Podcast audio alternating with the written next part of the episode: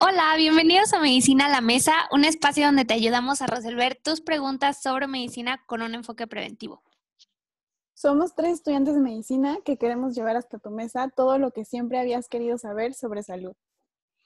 Esta es una plática para todos, por lo que no hay malas preguntas. Provecho.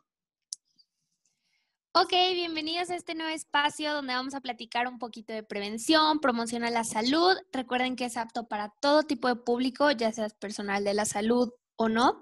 Somos tres estudiantes de medicina, como ya les dijimos. Eh, yo soy María José y por aquí me acompañan Diana y Simón.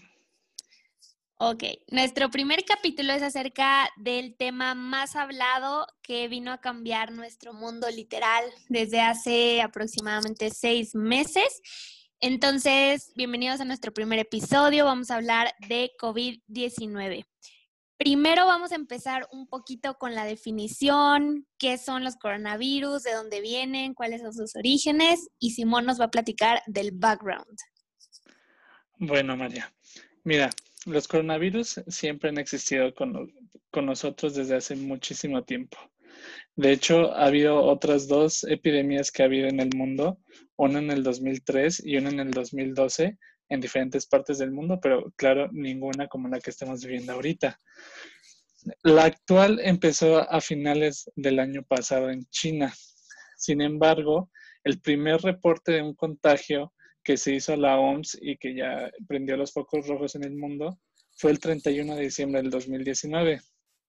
Por lo que, y a partir de ahí, ya todo el mundo empezó a volverse como loco. Aquí en México empezamos el 27 de febrero y pues ya ahorita tú nos dirás cómo estamos actualmente con esta pandemia. Ok, sí, bueno, a nivel mundial, según el reporte de la OMS hasta el día de hoy, eh, tenemos más de 21 millones de casos eh, y de muertes tenemos 761.018. Entonces, pues es un buen, buen número. El principal país que se está viendo más afectado ahorita es Estados Unidos, pero México pues no se queda atrás. Al día de hoy, eh, según el gobierno de México, tenemos eh, 531.239 casos confirmados y hemos tenido eh, alrededor de 57.774 muertes. Entonces, pues la verdad es que son números bastante impactantes. Ahí la importancia de que conozcamos lo más que se pueda eh, de esta nueva enfermedad. Entonces, para empezar, vamos a ver cómo es que se contagia y por qué es importante que conozcamos los mecanismos de transmisión con Diana. Sí, claro, es súper importante saber eh, cómo se transmite este virus para saber cómo nos vamos a cuidar. Eh, otra de las características de este virus es que se propaga muy fácilmente y de manera continua entre las personas. Eh, actualmente se sigue investigando con exactitud cómo funciona, pero se sabe que principalmente es de persona a persona. Mm, es por medio de las gotas que producimos cuando tosemos o estornudamos, hablamos o expiramos y pueden llegar hasta metro y medio de distancia, pero también junto con los aerosoles, que son partículas más pequeñas y que también se producen cuando hacemos estas mismas acciones. Y estas gotas o partículas o estos aerosoles pueden terminar en la boca o en la nariz de alguien cercano y los contagia.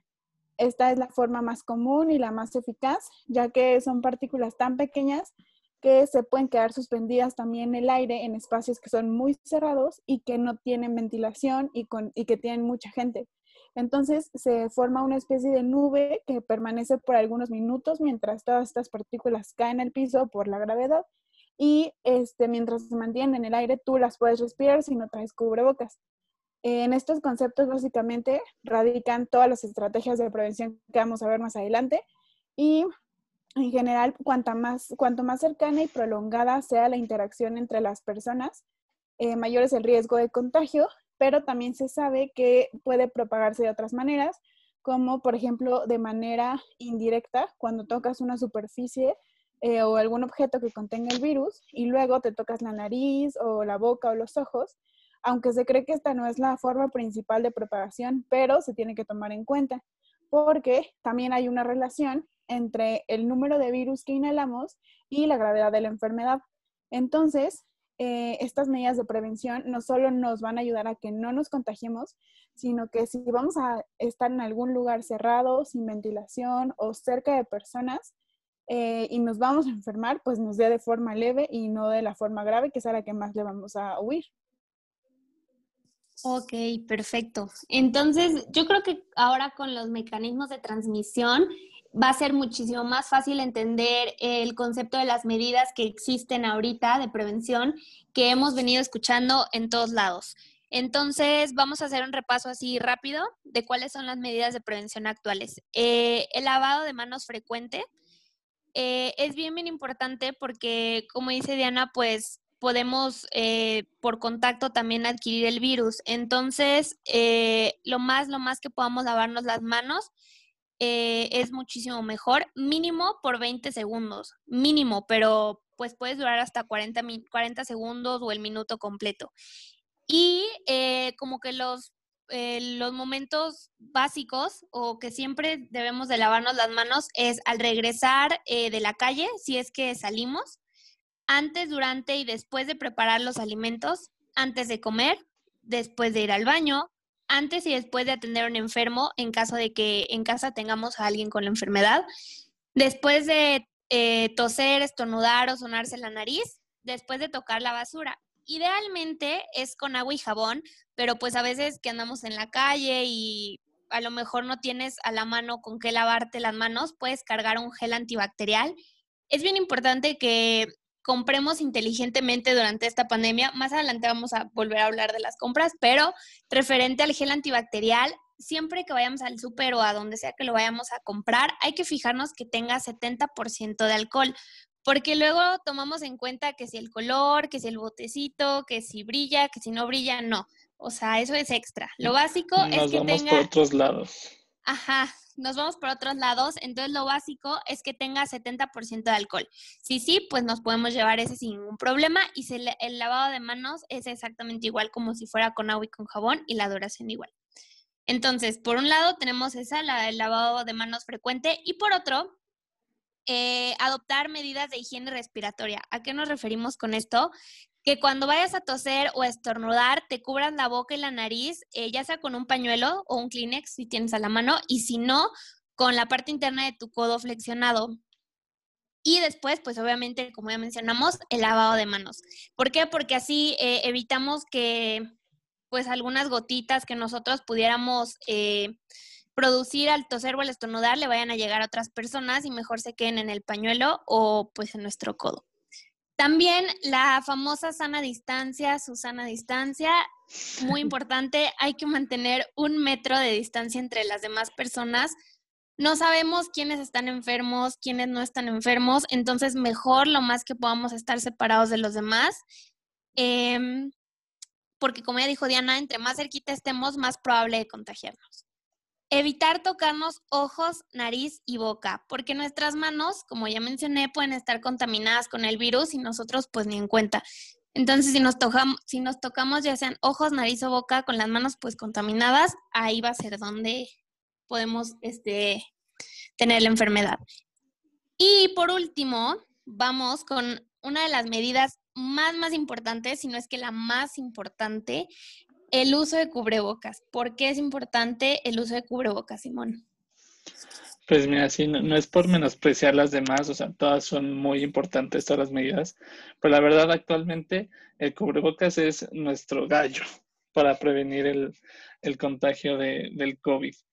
Entonces, miren, ahorita hay muchos tipos de cubrebocas. Hemos visto eh, en la tele, la gente por, en las calles que tiene muchos tipos de cubrebocas, pero ahorita nos vamos a enfocar en tres, en los más importantes. El N95, los quirúrgicos y los de tela. Los N95 así rápido porque siento que no, no va al punto. Eh, estos se deben de reservar principalmente para el personal de salud. Entonces es un llamado para que los que estén escuchando no compren, no compren en el 95, déjenselo al, personal de salud, porque son los que te cubren más, permean más, eh, bueno, son más impermeables a, los aerosoles que puedes inspirar. Y pues eso es lo que necesita el personal de salud, porque son los que están ahí justo en el, en el campo de batalla contra este virus. Ahora, los que sí nos interesan, que son de uso público, los quirúrgicos y los de tela. Los quirúrgicos son estos cubrebocas azules que tienen como tres pliegues al frente. Muy importante saber cómo utilizarlos. Los tres pliegues tienen que ir mirando hacia abajo, porque si van hacia arriba, eh, podemos acumular ahí, se pueden acumular ahí partículas y pues no estamos haciendo nada. Lo que, lo que no queremos es que estar en contacto con el virus. La otra cosa, eh, tenemos que ajustarlo bien. Generalmente los quirúrgicos traen un, como una varilla en la nariz que la tenemos que presionar bien eh, con el perfil de nuestra nariz para que cubra lo más posible la entrada de aire en esa zona. Y pues claro, tiene que cubrir desde la nariz hasta la barbilla. No puede andar por abajo de la nariz, no la podemos traer en el cuello, así como los memes de que todo el mundo de que Ay, así no va, así no va, así. Entonces, saber utilizarlo bien. Otra cosa, no los podemos tocar de la parte de enfrente. Una vez que los, que los utilicemos, que nos los pongamos, para nada los podemos manipular en la zona de enfrente. Si los vamos a tener que manipular por alguna razón, porque vamos a comer, porque llegamos a nuestra casa, por X razón, solo lo manipulamos de las zonas que están en nuestras orejas o que van alrededor de nuestra cabeza. Es la única zona que tenemos que, que tocar antes de, tocarlos, lavarnos nuestras manos, como ya dijo mi, compañera, 20 eh, segundos mínima, mínimamente, retiramos con los elásticos y después de, manipularlo nos volvemos a lavar las manos. Y ahora el último, los de tela. Estos eh, son muy importantes porque son como los más baratos de los tres.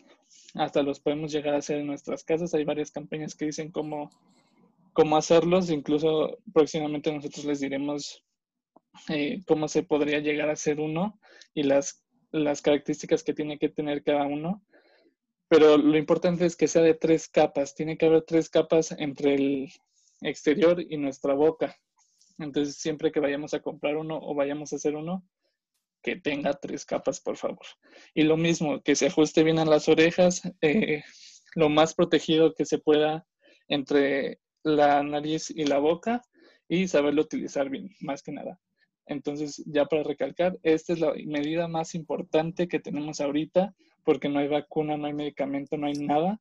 Es la medida más importante que tenemos para combatir el COVID-19.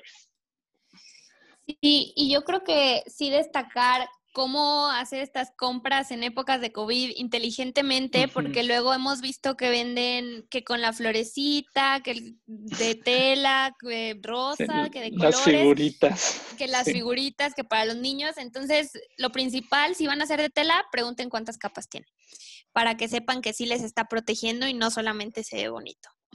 Y otros eh, accesorios que hemos visto que se han vuelto bastante populares, las caretas y los gogles. Em, la verdad es que, como ya mencionó mi compañero Simón, no hay mejor medida que el cubrebocas. Pueden utilizar las caretas y los gogles si gustan, pero no sustituyen el uso del cubrebocas. O sea, el cubrebocas es básico, básico, básico y las caretas las podemos considerar en aquellas personas que se cree que no van a tener un uso correcto de la mascarilla, como pueden ser personas que tengan alguna discapacidad o a veces hasta los niños chiquitos, podemos considerar en ellos el uso de cubrebocas y de careta. Pero en sí, pues con que tengamos un buen cubrebocas con las características que ya les mencionamos, es más que suficiente porque luego vemos que andan también con unas que solo cubren la boca en el súper, no sé, que no sirven para nada. Ajá. esas no sirven, no sé de dónde salieron, pero no, no funcionan, mejor eh, busquen un buen, buen cubrebocas. Entonces, ahora que ya repasamos las medidas y los mecanismos de contagio, vamos a ver eh, cómo podemos identificar a la población que tiene más riesgo de complicarse, en quienes tenemos que tener ese foco prendido que se nos pueden complicar. Diana. Sí, es importante mencionar que en realidad cualquier persona corre el riesgo de contraer COVID eh, en la misma proporción. Sin embargo, o sea, si tú te expones al virus, eh, es lo mismo que cualquier persona. Sin embargo, algunas personas tienen mayor probabilidad de complicarse y necesitar hospitalización o medidas más avanzadas que los ayuden a respirar, oxígeno. Entonces, ¿cuáles son estas personas a las que tenemos que cuidar más y tener más énfasis en que tomen las medidas de precaución adecuadas? Eh, primero, el riesgo de, enfermarte gravemente aumenta a medida que envejecemos. Entonces, eh, de hecho, en Estados Unidos, 8 de cada 10 muertes relacionadas con COVID ocurrió en adultos mayores de 65 años, eh, por lo que esta población es de mayor riesgo también cualquier persona con alguna enfermedad subyacente, por ejemplo, cáncer, enfermedades renales de los pulmones, con su sistema inmune debilitado y particularmente por las características de nuestra población, pues presión alta, obesidad, diabetes y fumadores. O sea, la mayoría de las. Ya nos cargó el payaso. así como también las embarazadas. De hecho, en México, eh, la muerte por COVID ya es número uno en causa de muerte materna. Eh, así que si tú cumples con alguna de estas características o conoces a alguien que sí, es importante que repasen las medidas de prevención y distancia, que no salgan a menos que sea estrictamente necesario y siempre estén en contacto con su médico para reportar cualquier síntoma sugestivo como los que veremos ahorita. Sí, eh, ahorita vamos a pasar a hablar de las definiciones operacionales. Estas definiciones eh, son las que maneja el gobierno de México eh, y son en las que se basan para ver quiénes son candidatos a que se realice una prueba y quiénes no. Porque, bueno, como ya comentamos, puede haber muchísimos manifestaciones, más bien ahorita vamos a ver que hay muchísimas manifestaciones de la enfermedad. Eh, y no todos van a ser candidatos a que se realice la prueba, al menos por parte del gobierno de México. Obviamente de manera privada pues se puede, pero luego existen estas quejas de que no me quisieron hacer la prueba, me dijeron que no cumplo con los criterios, entonces vamos a ver cuáles son esos criterios. Existe la definición de caso sospechoso como cualquier persona de cualquier edad que en los últimos siete días haya presentado al menos dos de los siguientes tres, ya sea tos, fiebre o dolor de cabeza y que además estén acompañados de al menos uno de los siguientes. Puede ser eh, dolor muscular, dolor articular, dolor de garganta, escurrimiento nasal, eh, dolor torácico, eh, dificultad para respirar y conjuntivitis o como ojo rojo, por así decirlo. Entonces, al cumplir con esos criterios, la persona entra como caso sospechoso y es candidato a que se le realice una prueba. Y un caso confirmado es cualquier persona que ya tenga la definición operacional de caso sospechoso y que además ya cuente con el diagnóstico confirmado por laboratorio. Más adelante vamos a hablar de las pruebas, pero yo creo que sí es importante que aclaremos eh, estas definiciones, al menos para las personas que planean hacerse las pruebas eh, con, como siguiendo los, eh, los criterios de, del gobierno, para que sepan que no es como que no me la quisieron hacer, no, más bien hay ah. criterios que hay que juntar y no es como tan fácil. O sea, no es como que... No, no falta el periodicazo de que, ay, el gobierno no quiere hacer las pruebas, no, la gente no se hace las pruebas, es como de que, pues es que no juntan los criterios. Sí, o no falta como, es que solamente quiero descartar, al menos para el gobierno, sí existen eh, bien definidos los criterios de quiénes son candidatos. Y bueno, ya más o menos mencionamos algunos síntomas, pero yo creo que es importante que también destaquemos los datos de alarma. Eh, ¿Cuándo debo de buscar ayuda o atención médica? Cuando presente dificultad para respirar, dolor opresivo en el pecho.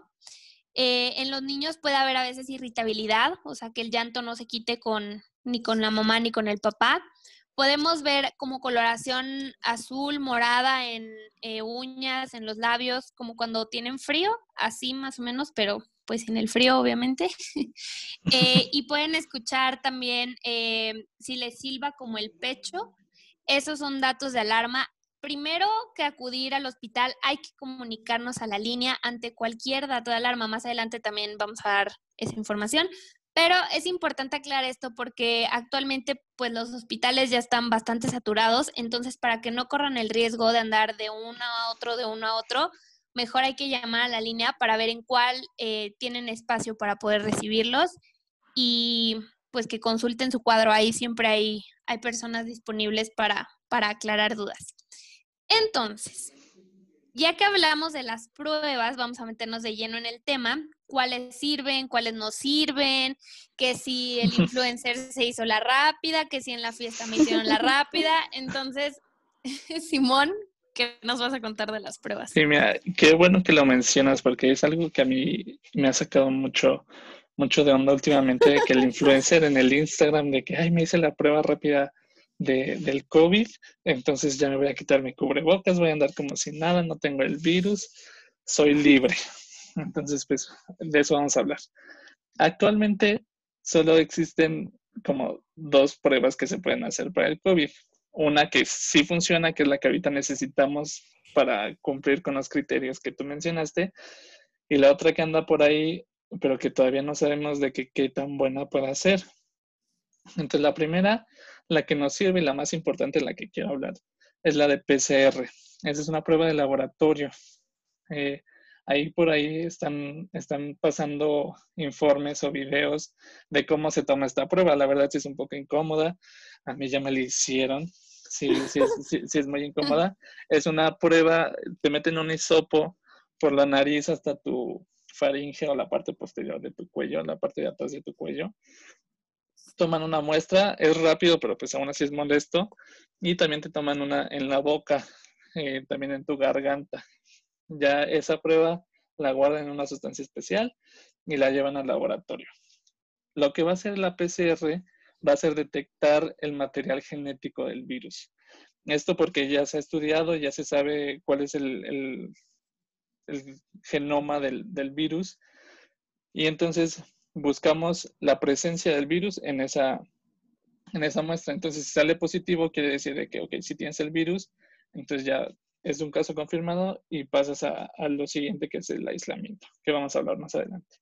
Y las otras eh, son las pruebas rápidas. Estas pruebas rápidas ahorita están muy controvertidas porque solo detectan anticuerpos. El problema con los anticuerpos es que son, bueno, para empezar, los anticuerpos son una defensa de nuestro cuerpo. Entonces, el problema con estas pruebas rápidas es que los anticuerpos se tardan en producir. Entonces, si yo me la tomé y todavía no pasa el periodo en el que el virus va a afectar mi cuerpo, pues no las va a detectar y pues va a salir negativa.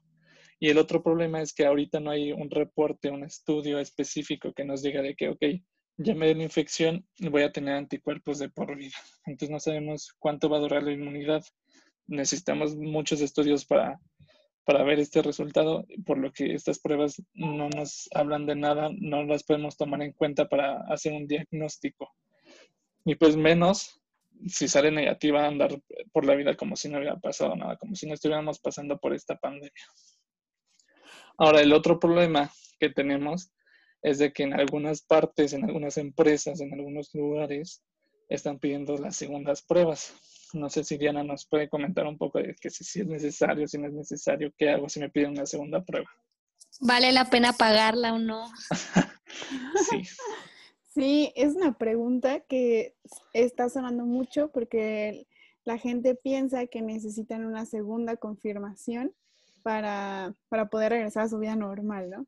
Entonces, eh, también una, otra duda que hay es de la gente que sale doblemente positiva a la prueba, ¿no? Primero, no hay una indicación para hacer una doble prueba de PCR. Si diste positiva la primera y ya pasaron tus días de aislamiento, significa que no necesitas comprobación por el laboratorio para, para regresar a trabajar o para salir de tu aislamiento. También se sabe que hay personas que se tardan más en desechar el virus del cuerpo y aunque la segunda prueba le salga positiva, pero si ya pasaron sus días de aislamiento, no significa que sea contagioso, solo significa que aún quedan restos del virus, pero sin capacidad de propagarlo. Entonces, este, no, no hay indicación para hacer doble prueba de PCR. Este, nada más es importante saber cuáles son tus días de aislamiento y pues para eso vamos a ahorita Majo nos va a contar cuántos días necesitas de aislamiento y cuándo romperlo. Ok, entonces pasa mucho, no sé si ustedes han escuchado que las personas después de tener la enfermedad tienen hasta como miedo de salir y justamente creen que es necesaria la segunda prueba. No, como ya nos dijo Diana, no es necesaria. Nada más hay que llevar también, como ya mencionado Diana, un conteo de nuestros días de aislamiento. Entonces, ¿cuándo vamos a poder salir? ¿Cuándo no? La OMS nos dice eh, que los criterios para dar por terminados nuestros nuestro aislamiento em, son 10 días antes de la aparición de los síntomas, más por lo menos 3 días sin síntomas, como fiebre o síntomas respiratorios. Entonces, si sumamos esos dos, pues ya nos dan prácticamente los 14 días que hemos escuchado en todos lados que se dan de aislamiento. En caso de que tengamos algún, alguna persona que sus síntomas hayan durado 11 días, 12 días, no hay ningún problema, nada más a eso hay que sumarle eh, los tres días ya sin síntomas. Lo importante es que tengamos tres días ya libres de enfermedad, o sea, libres de síntomas, eh, nos referimos a fiebre o síntomas respiratorios, porque luego hemos visto por ahí que la fatiga como que persiste un poco más, pero en lo que hay que basarnos es en la fiebre y en los síntomas respiratorios. Eso para las personas que alguna vez eh, presentaron síntomas. Para el caso de las personas asintomáticas, o sea, que nunca presentaron síntomas, pero por azares del destino se hicieron la prueba y fue, positiva, para ellos nada más 10 días después de dar positivo en la prueba es suficiente. O sea, no necesitamos ampliar más el periodo de aislamiento. Con eso la OMS nos dice que, que ya podemos salir sin ningún problema. Sin embargo, hay que tomar en cuenta que estas son las recomendaciones que nos dice la OMS. Pero este, después también sale que en mi trabajo me dicen esto, el IMSS me dice aquello, Secretaría de Salud me dice otra cosa. Entonces, mejor para evitarse problemas, repito, estas son las recomendaciones que da la OMS, pero no olviden siempre preguntar en su trabajo eh, dónde consultar su incapacidad. Si es en el IMSS, pues llamar al IMSS y seguir las instrucciones que ellos nos den. Ellos evaluarán cuándo será prudente que regresen al trabajo, si tienen ISTE de igual forma, si tienen algún otro servicio médico eh, en su trabajo, mejor hay que regirnos por esos criterios, porque a final de cuentas, pues ellos les van a manejar el papeleo de la incapacidad, entonces así es mejor, ¿sale? Pero para fines prácticos y que se entienda, eso es lo que la OMS propone, pero siempre tomar en cuenta qué dicen en mi trabajo, eso es lo que voy a seguir, ¿sale? Entonces, ya habiendo visto casi todos los temas, vamos por último, otro tema también muy, muy sonado, que si la inyección de no sé qué, que si la ivermectina, que si funciona. que si mi dióxido de cloro. sí. sí, ahorita a nivel mundial se están haciendo varios ensayos porque claro que se busca encontrar una cura o algún medicamento que mejore los síntomas o algo así. Sin embargo, actualmente no hay ninguno que lo cure o que lo prevenga. El tratamiento ahorita se basa en mejorar los síntomas, como la fiebre o el dolor de cuerpo, el que presentes más, y el que se recomienda es el paracetamol. Es importante apegarnos a esta medida, ya que medicamentos como la hidroxicloroquina, la ivermectina, el factor de transferencia o algún otro medicamento no está aprobado para COVID, puede traerte efectos secundarios graves, incluso la muerte, e incluso están contraindicados en los lineamientos mexicanos y por la Organización Mundial de la Salud. Entonces, es súper importante no automedicarnos, estar conscientes de qué es lo que estamos consumiendo, eh, y no hacerle caso a recetas, a consejos que dice la, la, vecina, a lo que hay en redes sociales, porque podemos caer en extremos como el creer que el dióxido de cloro te va, te va a curar cuando no es verdad.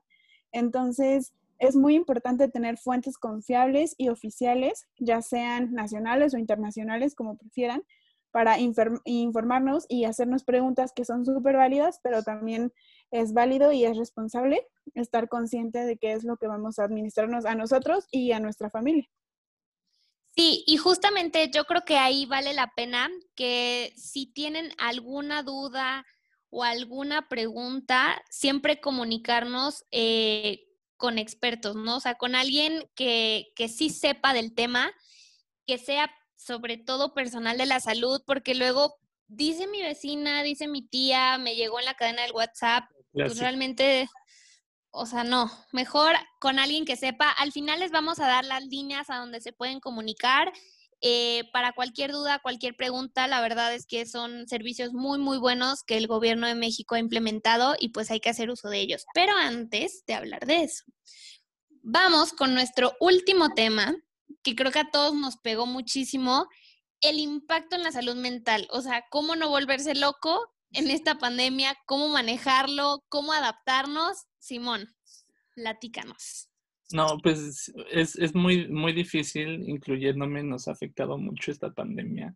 Eh, pero pues prácticamente lo que nos interesa, o sea, una cosa son las personas que ya tienen algo, un diagnóstico psiquiátrico, algo como depresión, ansiedad o así, y otra cosa son como personas normales que de la nada los metimos a, la casa y pues ahí están de la, eh, como, como troglodites. Entonces, eh, ¿qué podemos hacer para, para combatir esto?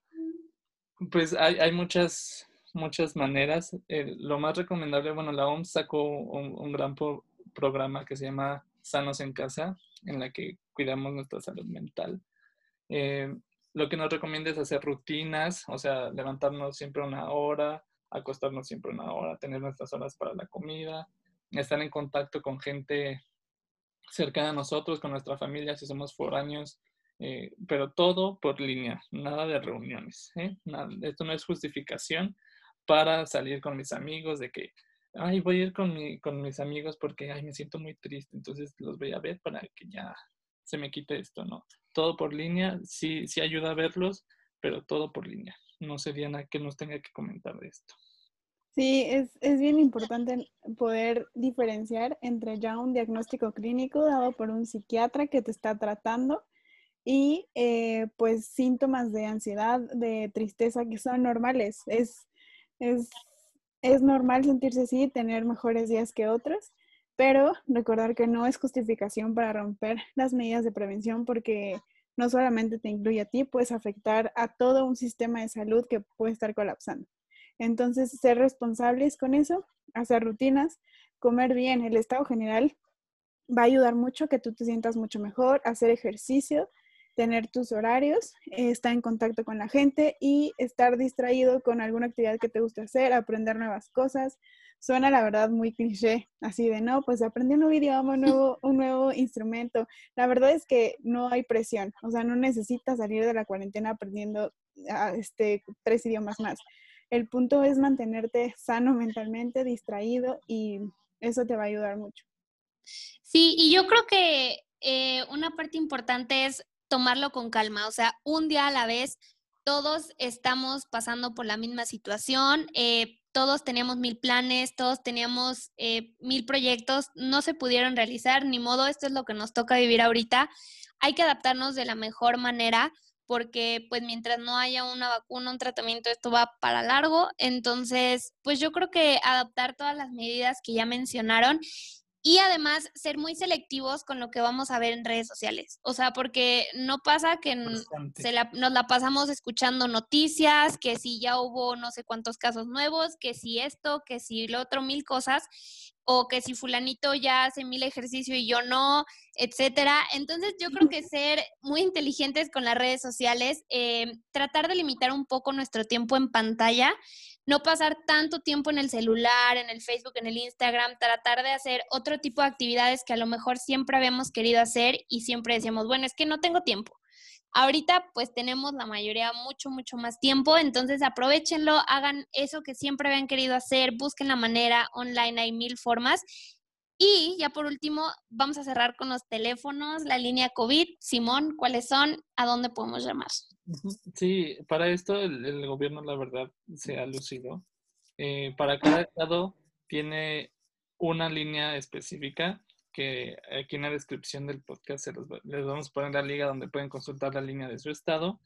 Y también lo importante de estas líneas es que si nos llegamos a sentir mal, deprimidos, ansiosos, cualquier cosa, eh, también tienen un apoyo psicológico. Entonces podemos ir eh, acudir a esa línea para poder hablar con alguien que nos recomienden eh, si ya tenemos que ir con un psiquiatra de que necesitamos medicamentos, pero están ahí eh, para todo el mundo, son 24/7. Entonces, pues si tienen alguna duda, marquen en vez de estar yéndose para cualquier hospital porque, porque quisiera.